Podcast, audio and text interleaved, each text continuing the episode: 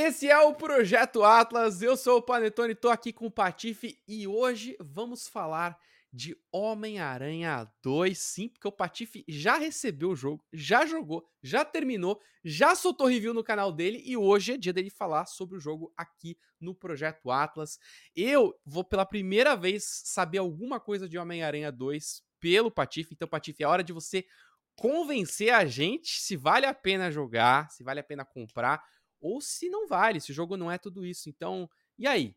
Como é que, como é que tá esse Homem-Aranha 2? Se você pudesse agora, de bate pronto, uma nota, 0 a 10. É a primeira coisa que tem que falar. No, ó, 0 a 10, eu fazer 0 a 100. Eu gosto de 0 a 100, sabia? Tá bom, 0 a 100. Beleza, vai lá. De bate pronto. Quanto? 92. Fácil, tá? Cravei. E ele saiu agora, tá? Ele debutou com 92, seria fácil. Tá. Mas meu review é a prova que eu achava que ele ia cair ali entre 88 e 93. 93 é muito. 93. O Zelda foi quanto? 94? 95? 96. Baldur's... Foi mais, foi mais. Foi 94, eu acho. Não, o Baldur's foi 97, não é? 94, é Zelda, 94, é... 97. Enfim. Eu, honestamente, assim, Panetone, eu tenho o meu top 4 já do ano, tá? Com o Spider-Man. Eu coloco o Baldur's Gate em primeiro, Zelda em segundo, é... Armored Core em terceiro, Pasme, tá? E em quarto, o Homem-Aranha. Armored é. Core na frente do Homem-Aranha? Você tá falando sério? É, Armored Core, ele, ele virou uma chavinha diferente pra mim. Mas tudo bem, vamos falar de Homem-Aranha. Ó, só pra, só pra corrigir, o Zelda é 96. Tá. Zelda 96. 96. E Baldur's é, 97? Eu acho que sim, eu acho que sim. Acho que o Baldur's tá. é, exatamente, exatamente. Então, Enfim, então, é então ó, galera, a lista do Patife pra esse ano, vamos lá. Baldur's primeiro, Zelda segundo, Zeldinha. terceiro Armored Core. Armored Core. E em é. quarto Homem-Aranha. Então, pô, então Homem-Aranha tá bom, tá bem, tá bem alto, tá bem alto. Bom pra cacete, tá? Bom pra cacete. Eu acho que, assim, de novo, isso é muito meu gosto, porque o, o jogo dos robozinhos clicou pra mim, mas Homem-Aranha talvez seja o terceiro melhor jogo desse ano, até a gente ver como é que vai ser o Mario também. Uh, tá, primeiro de tudo, mano, se você tem um PlayStation 5, você tem que jogar. Ponto final. Não tenho o que falar. Ele é um, um benchmark perfeito do PlayStation 5. O SSD do PlayStation 5 ele realmente é impressionante, Panetone, porque agora, se você não tá ligado, a gente joga com o Miles e com o Peter, e a gente pode trocar entre o Miles e o Peter a qualquer momento.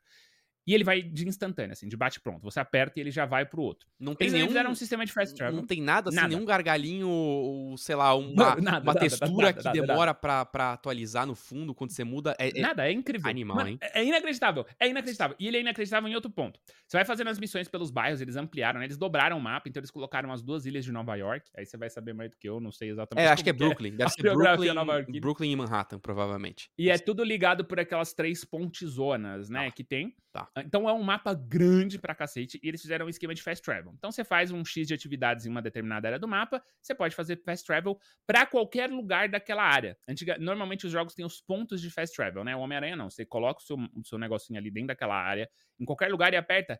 Imediatamente, o seu Homem-Aranha que você estiver jogando vai aparecer nesse lugar. É surreal. E sabe o que é mais surreal? Quando eles mexem com portais. Não vou dar spoiler do porquê, mas existem portais que são aqueles portais padrão do universo Marvel, e você entra num portal e você sai em outro lugar de bate pronto dentro do mundo aberto. Então, tipo assim, mano, você tá na rua, você entra num portal e aí ele aparece na sua frente e ele aparece já atrás desse portal a renderização perfeita do lugar que tá atrás dele.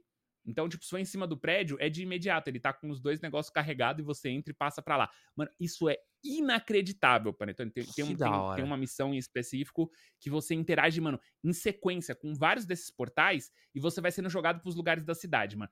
É surreal, tá? Mano, o controle vibra em 80 mil lugares diferentes. Nem eu sabia que o DualSense é, é, vibrava tanto. É inacreditável. É, e acaba pecando só um pouco porque você tem que né, escolher qualidade ou desempenho. É, qualidade com 4K, né? Desempenho com mais frame rate. Eu joguei praticamente tudo no, no, no qualidade. Porque o jogo é bem funcional nesse negócio, né? Combate excepcional, Panetone. É, quem jogou o outro jogo vai gostar, mas eles deram uma escorregadinha no, no combate. Eles colocaram o sistema de parry, Uh, e é um sistema de parry que funciona muito bem quando você tá em um boss fight. Uhum. Porque, mano, antigamente como é que é? O sensor aranha vira aquela aura na cabeça do inimigo, né? E, e era uma aura azul, e aí tem a hora que ele fica vermelho, que é a hora perfeita para você esquivar. É, agora eles colocaram um que fica com a aura amarela. Quando é amarelo, é um, é um, ataque que você não consegue esquivar. Então, tipo, às vezes o inimigo vai bater no chão e vai fazer uma onda, ou é uma explosãozinha, alguma coisa. E aí, para esses ataques, você tem que dar o parry. E não é legal, não funciona bem é, quando tem muitos inimigos, porque eles, mano, ele, tipo, antes, sei lá, tinha umas, quatro, tinha umas 4, 5 variações de inimigos. Agora tem umas 15, Panetone. É muito inimigo. Você acha, Patife, que, que talvez o fato de você ter colocado pra qualidade não afeta o tempo de resposta? Ou você ainda acha que tá, tá legal? Sabe por quê? Não, porque o parry normalmente, tipo, você vai jogar um jogo Souls que é difícil, né? Uhum. O parry, ele cancela o movimento. Então você tá no meio de um ataque, dependendo do ataque, ele, ele cancela a animação do movimento, né? Você ganha aqueles frames. Homem-Aranha não cancela o movimento. Então, quando você aperta o botão do parry, é, já era, você, você não consegue você não consegue compensar. E o que acontece? Tem 15 inimigos te batendo, você tá esquivando no bolinha, bolinha, bolinha, bolinha, bolinha. Um inimigo vai te dar um ataque de, de parry. E aí você vai ter que apertar o L1. Só que no impulso você já apertou bolinha. Hum. E aí no meio da animação hum. da esquiva, ele não corta a animação da esquiva e puxa o bloqueio, entendeu? Então você apertou o botão da esquiva, um abraço. Tem que esperar a esquiva terminar. Se um cara te bater com a, com a aura amarela, já era. E muitas vezes acontece de você dar a esquiva de um inimigo, mas dois inimigos baterem ao mesmo tempo. Um de azul e um de amarelo. E aí o de amarelo, que você teria que dar parry, vai pegar com certeza, assim. Então, nesse ponto, só é, é um deslize no combate, talvez eles arrumem.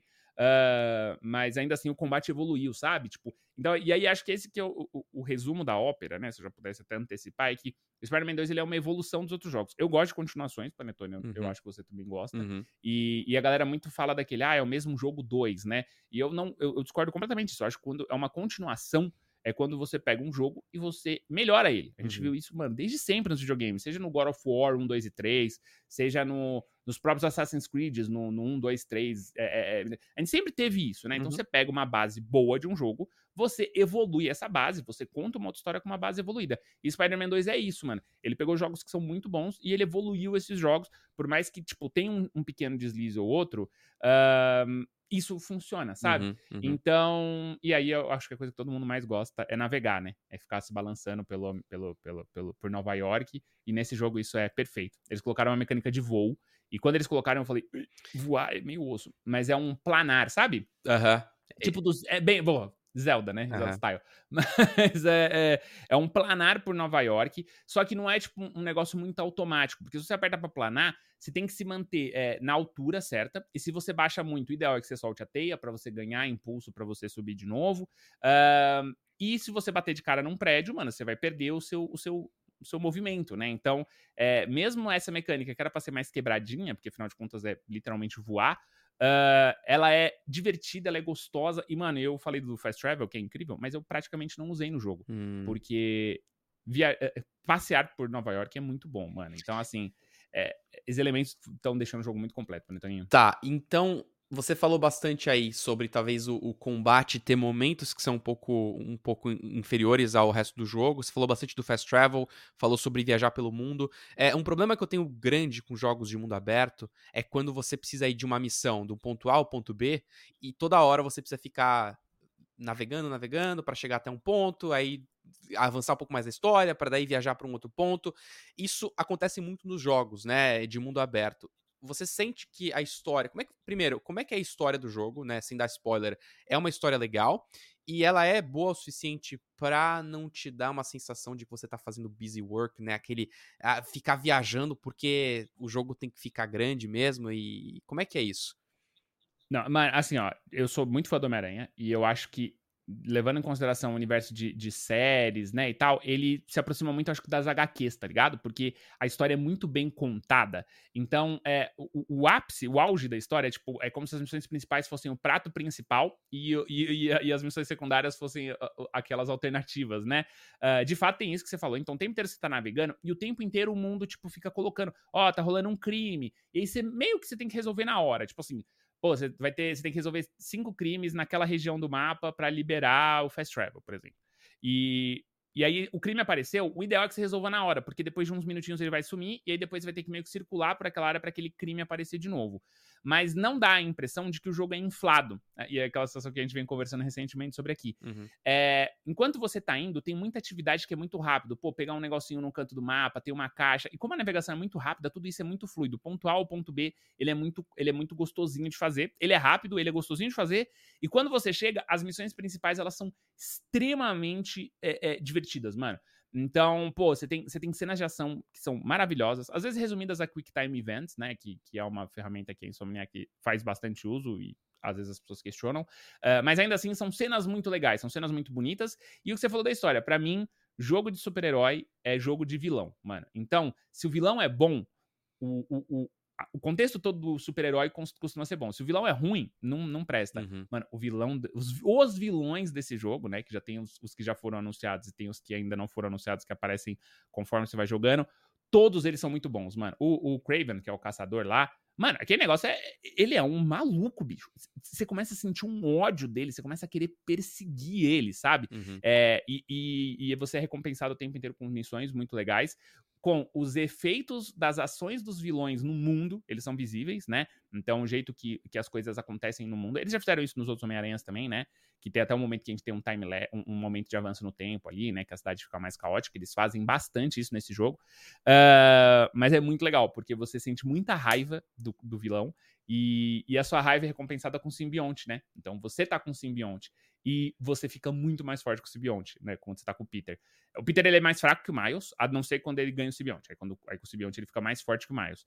E, e você tá com raiva e você tá com um negócio que tá corrompendo o Peter, você tá vendo que aquilo tá corrompendo o Peter, mas na, quando você tá jogando, você fica mais forte, Panetone. Que legal. Então, é uma sensação que poucos jogos passam. É, é uma sensação que eu senti muito com God of War, assim. Tipo, você tá bravo, e aí você quer ficar mais forte, e aí você faz um negócio, você fica mais forte. Então, pô, é, é o conjunto da obra é muito bom. Mano. E a última pergunta: precisa jogar o Homem-Aranha 1 e o Miles Morales? Dá para ver, é, sei lá, videozinho no YouTube só para entender a história? Ou você não precisa saber realmente de nada para pular nesse? Não, é melhor saber, sim. É, é, é, por questão de história, é melhor saber. Eu acho que se você, pô, não joguei, vou jogar todos em sequência, vai ficar enjoativo. Isso é um problema. O, o, o jogo é curto, tá? É, o Spider-Man não é tão curto quanto o Miles, e eu acho que talvez ele não seja. Talvez ele seja até um pouquinho maior do que o próprio Spider-Man 1. Mas ainda assim, ele é um jogo curto porque dá vontade de jogar mais, sabe?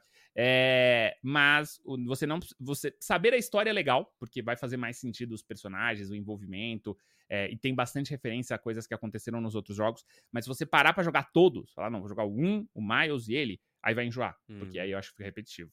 Tá aí. É um problema. Tá aí, eu só jogar ele é um presente. Eu tô convencido. Eu vou jogar com certeza o lançamento então do jogo agora na quinta-feira, se eu não me engano, a quinta-feira próxima agora é dia 19 é de 19 para 20, né? O lançamento. Lança junto com, com o Mario Wonder, inclusive, que a gente vai falar mais sobre aqui no canal. Mas é isso. Se você gostou desse vídeo, gostou da análise, tá pensando em jogar ou ainda tá na dúvida, deixa aqui nos comentários do YouTube. Mas não esquece também que o Projeto Atlas tá disponível aí nas várias e diversas plataformas de podcast. Eu sou o Panetone, tive a presença aqui do Patife e a gente se vê então na próxima. Valeu, tchau!